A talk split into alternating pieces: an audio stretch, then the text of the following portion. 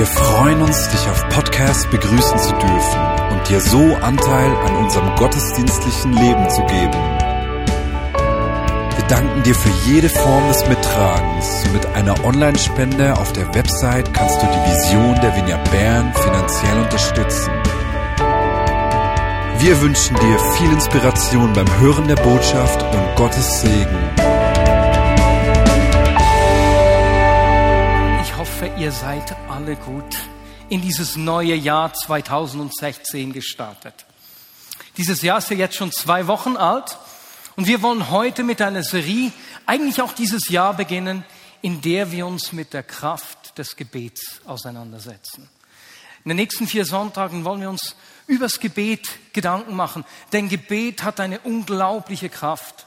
Und ich wünsche mir zu sehen, wie die Kraft des Gebets, die Kraft seiner Gegenwart, jeden unserer Lebensbereiche so richtig packt und erfasst. Ich selbst, ich habe die Kraft des Gebets äh, mit 13 so richtig sichtbar erlebt und das hat bei mir was ausgelöst. Ich kann mich erinnern, wie wir damals in einem Gottesdienst für einen Mann gebetet haben, der auf einem Auge blind war. Und während wir gebetet haben, ging sein Auge auf. Zuerst hatte er nur hell und dunkel gesehen und zu weinen begonnen. Und als wir weiter gebetet haben, dann sah er plötzlich wieder Farben und hat natürlich noch mehr geheult und wir alle mit ihm auch. Und da habe ich die Kraft des Gebets erfahren. Gebet hat eine unglaubliche Kraft. Aber weißt du, was mich dennoch herausgefordert hat, auch wenn ich die Kraft des Gebets früh erlebt habe? Ich habe mich immer schwer getan, in meinem Alltag Zeit fürs Gebet zu nehmen.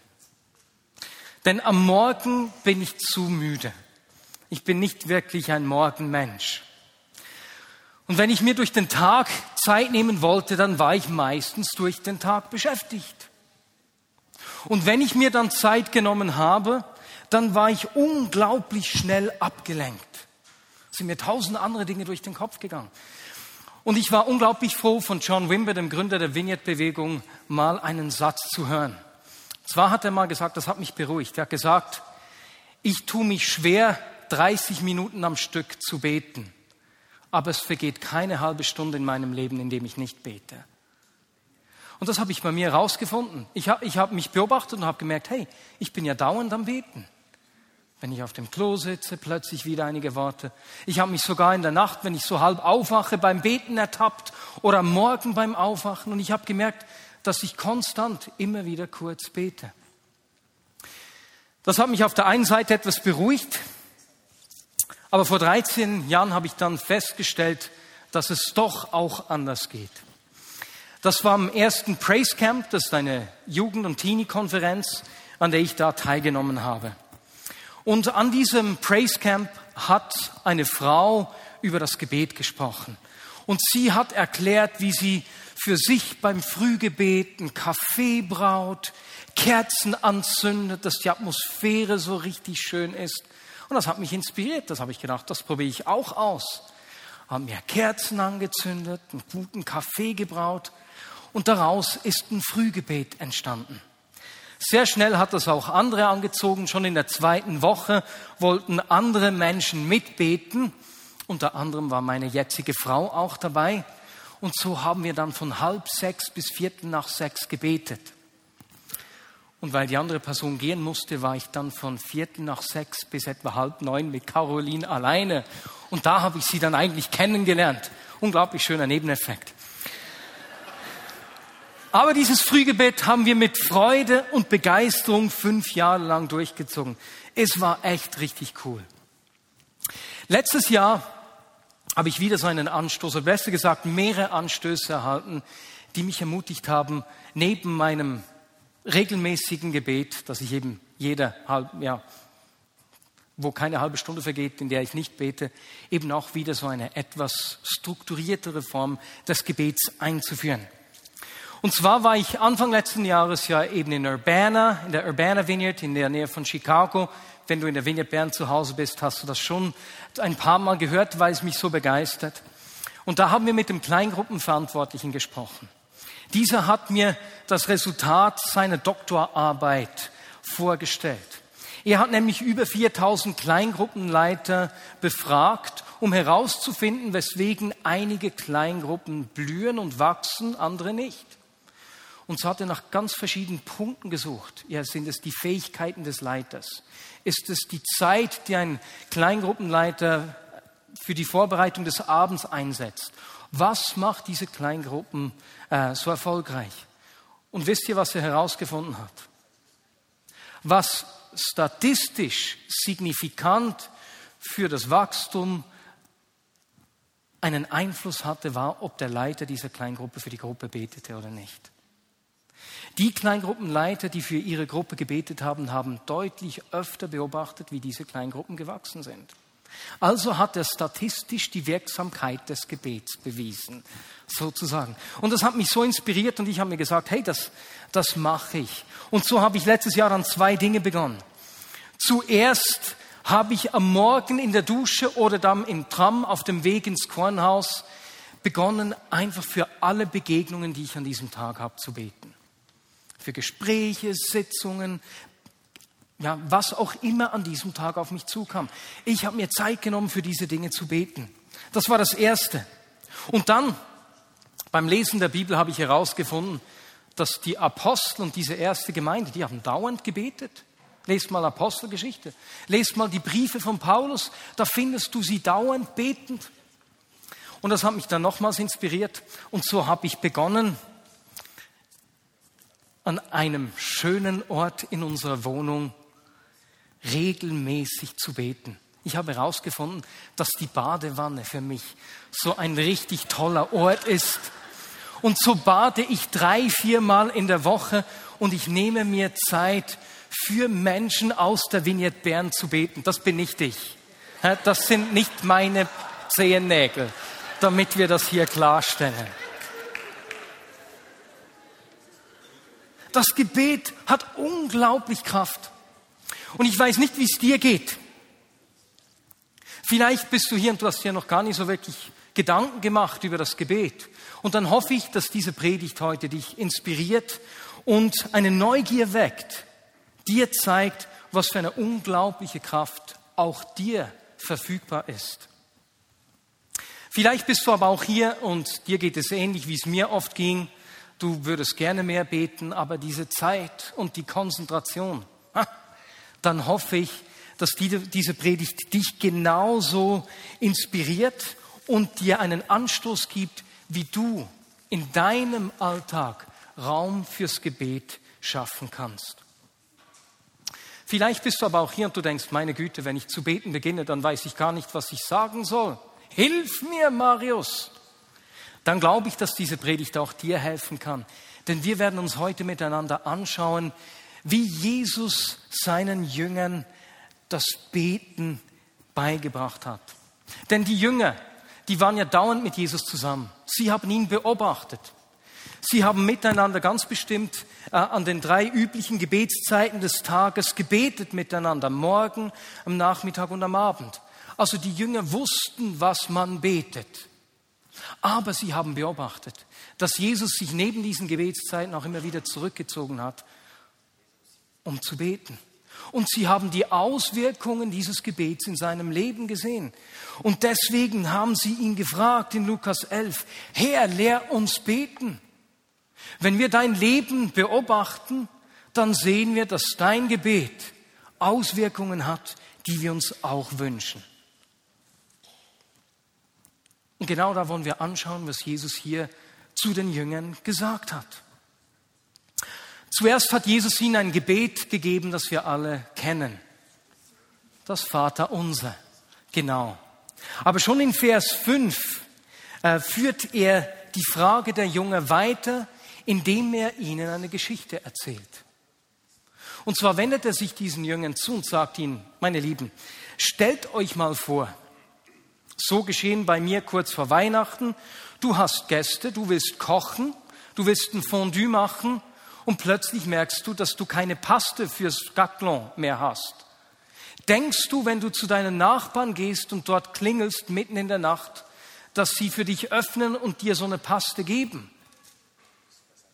Und wenn sie es dir nicht geben, weil sie dich so mögen, dann zumindest doch, weil du sie wachgeklingelt hast. Bei mir war es nicht abends spät, es war kurz vor dem Nachtessen. Ich bin unglaublich dankbar, solche Nachbarn zu haben, die mir helfen. Bei Jesus sah es anders aus. Er fragte, stellt euch vor, eines Nachts erhaltet, erhaltet ihr Besuch. Ein Freund kommt bei euch vorbei, mitten in der Nacht, und ihr stellt fest, oh, komm rein, kein Problem, dass du zu spät bist. Nein, nein, wir wachen gerne auf. Du bist hungrig von der weiten Reise, ja, ich gebe dir was. Oh, ich habe kein Brot mehr. Kleinen Moment.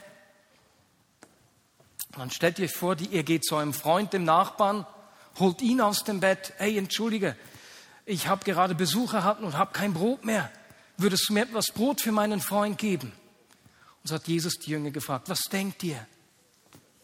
Würde euer Freund euch nicht das Brot geben für den Besucher, der gekommen ist? Und wenn nicht aus Freundschaft, dann weil ihr ihn geweckt habt? Natürlich, haben die Jünger gesagt. Und so sagt Jesus dann zu ihnen in Lukas 11, Vers 9, darum sage ich euch, und jetzt kommen die Worte, die wir in der Predigt aufnehmen, bittet und es wird euch gegeben, sucht und ihr werdet finden, klopft an und es wird euch geöffnet. Denn jeder, wie viele? Jeder, jeder, der bittet, empfängt und wer sucht, findet und wer anklopft, dem wird geöffnet. Und um dem noch Nachdruck zu gehen, beginnt er mit einer nächsten Geschichte. Haben wir Väter unter uns? Hey, Freddy, wenn deine Tochter zu dir kommt und dich um ein Stück Brot bittet, gibst du ihr einen Stein? Logisch nicht. Noch ein Vater. Wenn dein Sohn, wenn euer Sohn euch um etwas Fleisch bitten würde, würdet ihr ihm eine giftige Schlange geben? Logisch nicht. Und wenn schon ihr, die ihr voller Sünde seid, euren Kindern Gutes gebt, wie viel mehr, wie viel mehr gibt Gott ihnen Gutes, die ihn darum beten? Wie viel mehr? Die Jünger fragen Jesus, wie sie beten sollen und Jesus ist es so wichtig, dass sie verstehen, wie sehr der Vater sich freut, ihre Gebete zu hören, wie sehr der Vater sich darüber freut, ihre Gebete zu beantworten, denn jeder wird gehört. Und in dieser Geschichte drin sind eben diese drei Worte, wie wir beten sollen. Es ist ganz einfach. Er gibt ihnen hier eine Antwort auf ihre Frage. Er sagt ihnen, betet folgendermaßen, bittet, sucht und klopft an. Bittet, sucht und klopft an. Ja, was sollen wir denn bitten? Wir werden uns jetzt mit diesen drei Begriffen auseinandersetzen. Worum sollen wir denn bitten? Ist ganz einfach. Jesus hat den Jüngern das Vater uns erklärt, so wie in Lukas 11, wo wir begonnen haben, also auch in Matthäus 6, wo wir jetzt hingehen. Und wenn wir uns das Vater unser anschauen, dann sehen wir, dass es sowohl mit einem Lob beginnt, als auch mit einem Lob aufhört. Und dazwischen bitten wir eigentlich um vier Dinge im Vater unser. Wir bitten um Gottes Absichten, dass sein Wille geschieht. Wir bitten um seine Versorgung. Wir bitten um Vergebung und wir bitten um seinen Schutz. Erstens bitten wir Gott um seine Absichten. Dein Reich komme, dein Wille soll geschehen, wie im Himmel so auf Erden. Jesus, dein Wille soll geschehen.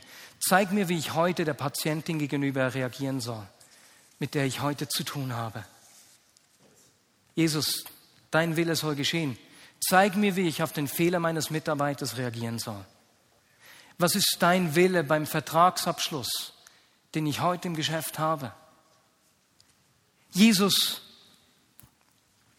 im Streit mit meiner Frau, zeig mir, wie ich mich verhalten soll. Dein Wille soll geschehen. Und wir bitten ihn um seinen Willen in den alltäglichen Angelegenheiten unseres Lebens. Und lasst mich was fragen. Wie oft kommt es vor, dass wie wir selbstverständlich annehmen, sein Wille geschieht eh und gar nicht darum beten, ihn gar nicht involvieren.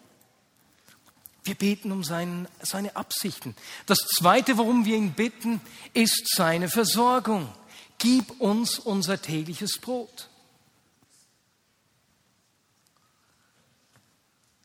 Bitten wir Gott um seine Versorgung.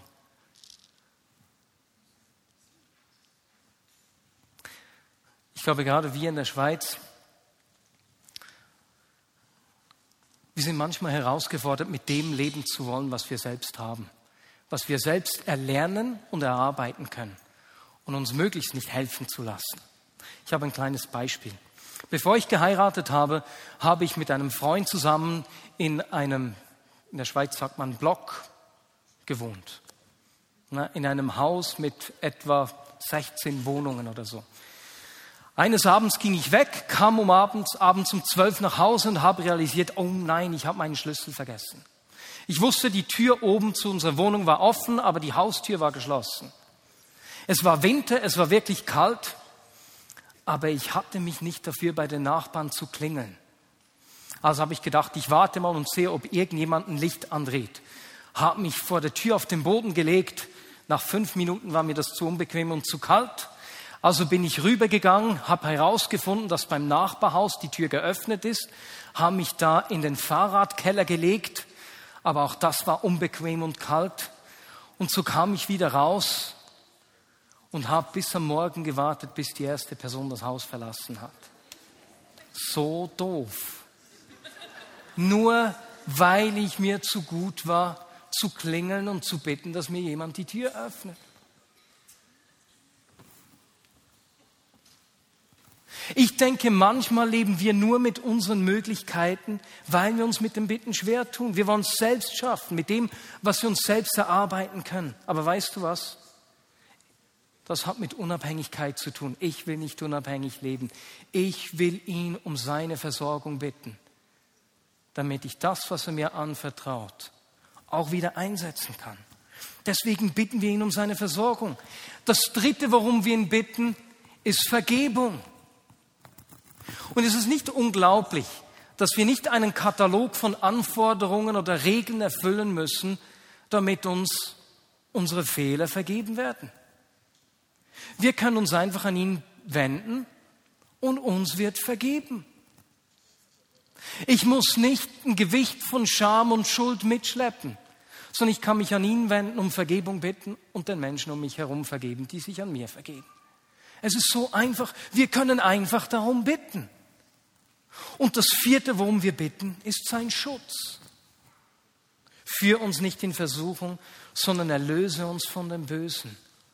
Das heißt, das Wort hier heißt erlösen, befreien. Und so bitten wir ihn, dass er uns befreit von jeglicher Bedrängnis des Feindes in unserem Leben. Um diese vier Dinge bitten wir. Der Challenge ist, dass sie uns oft schwer tun, ihn darum zu bitten oder es vergessen.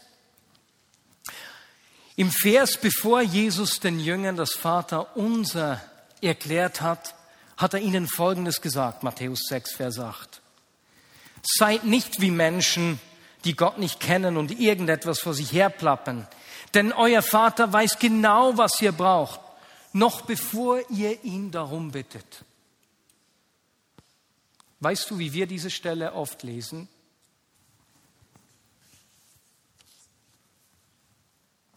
Gott weiß genau, was ich brauche. Weswegen sollte ich ihn stören? Er kann mir ja geben, was ich brauche. Er weiß ja, dass ich ein Wunder in meiner Ehe brauche. Er weiß ja, dass ich hier Weisheit im Gespräch mit meinen Angestellten brauche und, und, und. Ja, der Vater weiß, was wir brauchen, noch bevor wir ihn bitten. Aber wir bitten ihn. Diese vier Dinge, seine Absichten, seine Versorgung, seine Vergebung und seinen Schutz müssen wir nicht suchen. Darum bitten wir. Das Problem ist, dass wir es manchmal umdrehen. Wir bitten ihn nicht darum, aber suchen dann irgendwo Schutz. oder suchen irgendwo Versorgung. Um diese vier Dinge bitten wir ihn. Wir müssen sie nicht suchen. Und das führt uns zur zweiten Ebene des Gebets. Ja, was suchen wir dann? Was bedeutet es, sucht und ihr werdet finden? Lesen wir weiter, Matthäus 6, Vers 31. So seid nun nicht besorgt, indem ihr sagt, was sollen wir essen oder was sollen wir trinken oder was sollen wir anziehen? Denn nach all diesem suchen die Nationen.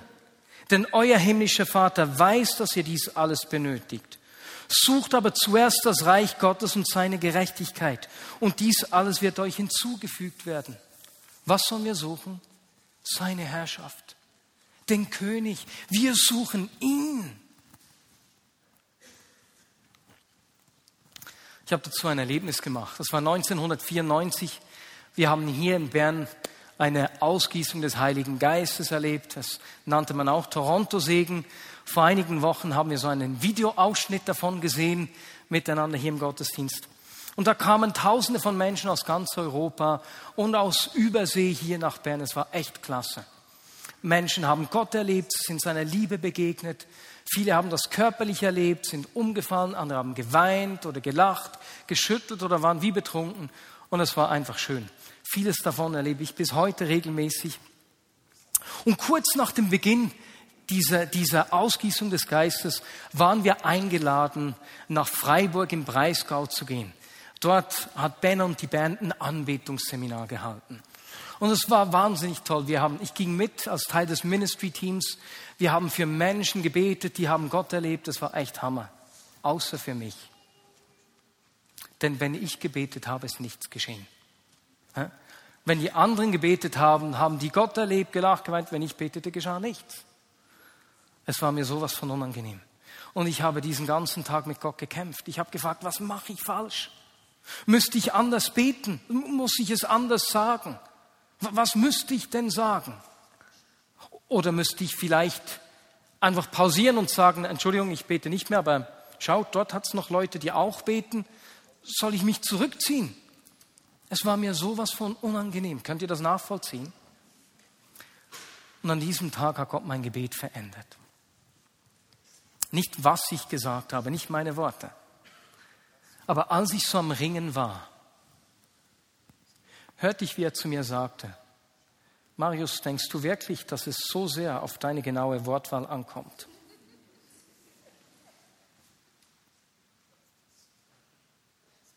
Marius, du nimmst dich zu wichtig. Ich will dich nicht brauchen, weil du es richtig machst. Ich will dich brauchen, weil ich die Menschen liebe.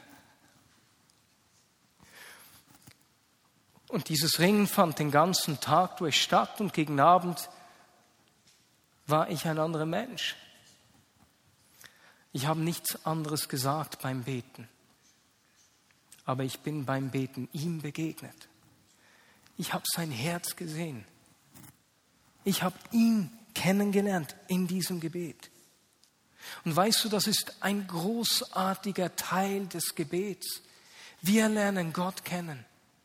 Er zeigt uns sein Wesen, sein Charakter. Wir suchen ihn, um ihn kennenzulernen. Ist doch bei unserer natürlichen Beziehung genau das Gleiche. Ich habe euch von diesem Frühgebet erzählt. Für mich war es jeweils das Schönste, um Viertel nach sechs, wenn Karin zur Arbeit gehen musste, zwei Stunden alleine mit meiner Frau zu sein. Und wir haben gesprochen über wichtige Dinge und unwichtige Dinge. Und eigentlich, worüber wir gesprochen haben, war sehr wahrscheinlich sekundär. Es ging darum, mit dir zusammen zu sein. Ist es nicht so? Hast du auch schon gemerkt, dass Freunde stundenlang über Belangloses sprechen können, einfach um zusammen zu sein. Und genauso, wenn wir ihn suchen, geht es um dieses Zusammensein mit ihm. Das ist die zweite Ebene des Gebets. Wir suchen ihn, um sein Herz zu verstehen. Und das führt uns dann zum dritten Teil, zur dritten Ebene des Gebets, dem Anklopfen. Klopft an und es wird euch geöffnet. Wo klopft man an? Logisch an einer Tür, na, nur eine Tür kann man öffnen. Wofür, worauf beziehen sich Türen in der Schrift? Also was müsste sich öffnen? Und wenn wir hier im Neuen Testament schauen, sehen wir einige Bibelstellen, die, die eine ähnliche Aussage, die gleiche Aussage mit sich bringen. Ich werde nur eine vorlesen, nur die aus dem 1. Korinther 16, 9. Äh, 2. Korinther, ich glaube 2, 12 und Kolosser 4, Vers 3. Huff. Es, sehen wir das Gleiche. Dort lesen wir nämlich, eine große und wirksame Tür ist mir eröffnet worden. In der Elberfelder Übersetzung. Die Genfer Übersetzung spricht davon, dass sich große und vielversprechende Möglichkeiten, das Evangelium weiterzugeben, vor mir geöffnet haben. Also wenn es um dieses Klopfen geht, um diese Türen geht, dann geht es um Gelegenheiten, die gute Botschaft weiterzugeben. Menschen mit Jesus bekannt zu machen. Anzuklopfen bedeutet also nichts anderes als zu sagen, Jesus, ich habe jetzt dein Herz kennengelernt. Zeig mir, wem ich von dir er erzählen kann.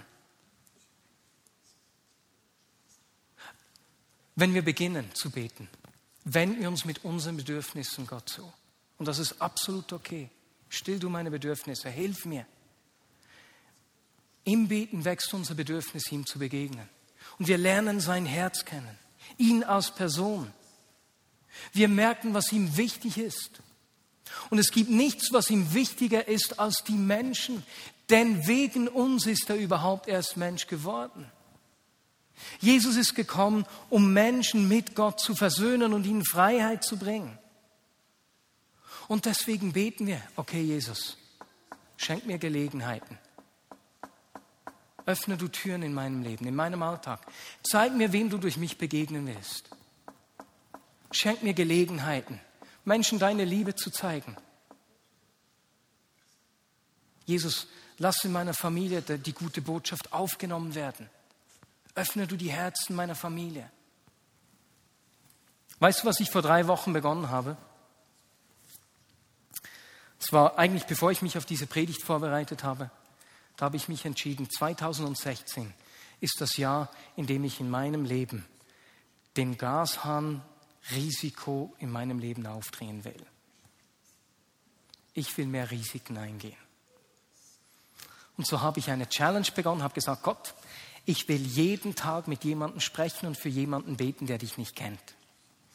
Das sind jetzt drei Wochen. Ich habe bisher für drei Menschen gebetet. Das heißt, da gibt es noch Steigerungspotenzial, keine Frage. Aber ich habe mir jeden Tag, ich will mir jeden Tag vor Augen führen. Jesus, da gibt es Gelegenheiten.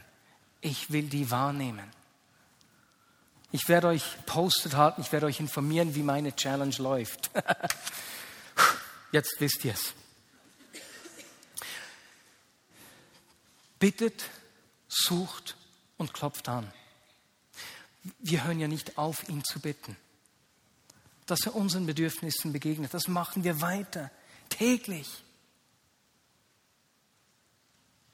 Wir bitten für seine Absichten, seine Versorgung, seine Vergebung und seinen Schutz.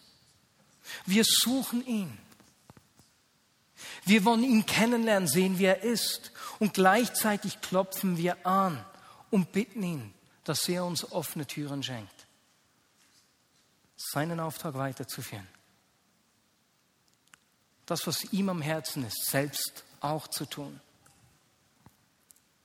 Darum sage ich euch, bittet und es wird euch gegeben. Sucht und ihr werdet finden. Klopft an und es wird euch geöffnet.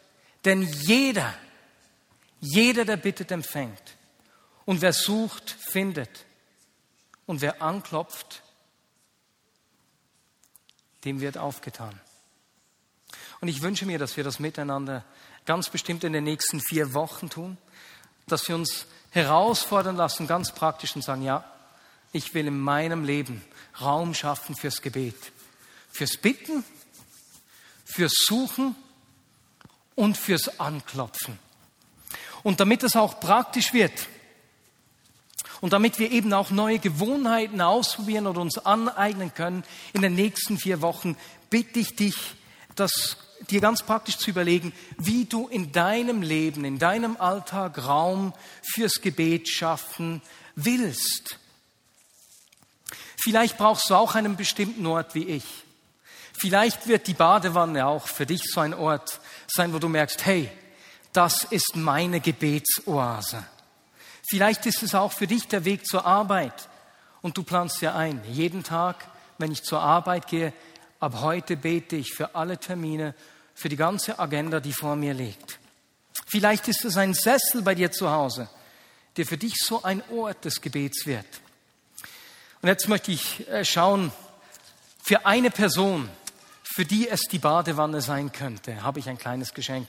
Wer denkt von sich, ah, da habe ich schon eine Hand hochgehen sehen, du warst die Erste, du darfst nach vorne kommen. Weil es noch einen Gottesdienst hat, habe ich zwei, du darfst auswählen. So ein Badesalz, wir haben noch Entspannen und Träumen. Hier, bitteschön.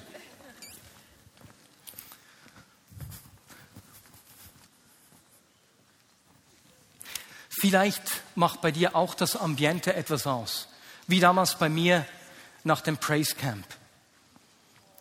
Du könntest auch eine halbe Stunde früher aufstehen und dir was Spezielles tun. Zum Beispiel, du kaufst dir diesen Tee oder diesen Kaffee, den du dir sonst nicht gönnst. Und den trinkst du nur in dieser Gebetszeit. Ich kenne eine Frau, die mag ganz speziell diese indonesischen Bohnen, die man kaum erhält. Sowas könntest du tun. Oder eben auch mit Kerzen dir die Küche schön einrichten. Vielleicht gibt es was Drittes, was dir helfen könnte. In der Vorbereitung auf diese Predigtserie habe ich einen Film geschaut. Ein Film, der letztes Jahr in den USA im Kino lief, der heißt War Room, der Kriegsraum. Und in diesem Film geht es um eine Frau, deren Ehe am Zerbrechen ist. Und sie, sie ist im Schmerz und sie lässt diesen Schmerz natürlich ihren Ehemann auch spüren. Und eines Tages, als sie einer anderen Frau begegnet, beginnt sie sich zu entscheiden und sagt, ich will Teil der Lösung werden. Und sie beginnt, sich ein kleines Kämmerchen frei zu machen, hängt dort ein Papier auf und schreibt auf diesem Blatt Papier auf, wofür sie für ihren Mann betet. Und in dieser Geschichte beginnt sich dann diese Familie zu verändern. Vielleicht brauchst du auch so einen Raum und eine Wand mit einem Blatt Papier, auf den du diese Gebetsanliegen und Gebetsstrategien aufschreiben kannst. Vielleicht ist es bei dir nicht eine Wand, das Schreiben, das hilft dir. Vielleicht bist du eine Person, die ein Tagebuch führt. Dann kauf dir doch ein spezielles Buch. Ein Buch, in dem du deine Gebetsanliegen aufschreibst, aber genauso auch, was du hörst, was Gott zu dir sagt und dann auch seine Antworten, wie er eingreift in Lebenssituationen. Und da gibt es so ganz spezielle, ne, das kreative Gebetstagebuch. Und auch da habe ich ein Geschenk für eine Person, die sich das sonst nicht kaufen könnte. Wer möchte dieses kreative Gebetsbuch? Ah. Entschuldigung, ich habe die Hand hier zuerst gesehen du kannst nächstes Mal auf mich zukommen, dann kaufe ich noch eins. Ich bestelle eh noch eins für meine Frau auch. Sie hat mir gesagt, Marius, du hättest mir auch gleich eins bestellen sollen. Das mache ich gerne, Caro. Und du kannst nächsten Sonntag auf mich zukommen, dann habe ich noch eins bereit, auch für dich. Ja, Vielleicht sagst du, hey, super, das beginne ich, aber ich will nicht nur für meine eigenen Anliegen beten, ich will genauso auch für Anliegen aus der Vignette Bern und für Menschen aus der Vignette Bern beten. Dann melde dich unbedingt auf der E-Mail gebet at vineyard-bern.ch. Dort erhältst du nämlich unser Gebetsmail, in dem du monatlich äh, neue Gebetsanliegen zugeschickt erhältst. Und ich glaube, wie viele Personen sind wir? Über zwei oder über 300? Ich habe über 300 aufgeschrieben, wollte aber nicht übertreiben. Also über 300 Menschen, die diese Gebetsmail erhalten und dann jeweils mitbeten. Da darfst du dich auch melden. Und vielleicht zu guter Letzt, den Gebetsraum hören wir danach noch. Wir werden nämlich einen 24-Stunden-Gebetsraum eröffnen. Aber das hören wir später. Vielleicht sagst du, ja, ich will die Kraft des Gebets auch entdecken. Und Marius, ich will auch den Gashahn aufdrehen, das Risiko aufdrehen und ich steige mit dir in deine Challenge ein. Das muss ja nicht jeden Tag sein für dich. Ich mache das so, weil ich mich jeden Tag erinnern will. Ne? Und dann kannst du mit mir in diese Challenge einsteigen und beten. Anklopfen. Öffne mir Türen. Schenk mir Gelegenheiten, damit ich dich den Menschen nahebringen kann. Amen. Lass uns einen Moment ruhig sein und überleg dir in dieser Zeit, wo und wie du in deinem Alltag Raum fürs Gebet schaffen willst. Und ich werde zum Abschluss dann noch beten. Und bevor ich bete, darf ich fragen, wer von euch sagt, ja, ich will in den nächsten vier Wochen auch diese Kraft des Gebets nicht nur kennenlernen, sondern dir Raum geben. Steh doch schnell auf. Einfach zur Ermutigung für uns alle. Super. Ein Heer von Betern. Jesus, ich danke dir, dass du uns so ganz einfache Anleitungen zum Beten gegeben hast. Jesus, wir wollen die Kraft des Gebets, die verändernde Kraft des Gebets selbst erfahren und sichtbar machen. Zeige uns, wie wir uns diese Zeiten des Gebets nehmen können. Schenk uns diese Orte oder Zeiten oder spezielle Umstände, wie eben so ein äh, spezielles Ambiente, das uns richtig mitnimmt. Und begegne du uns. Versorge du uns. Sprich du zu uns, zeig uns dein Herz. Und vor allem, Jesus, öffne du uns Türen wo wir deine Liebe und deine Größe weitergeben können. Amen.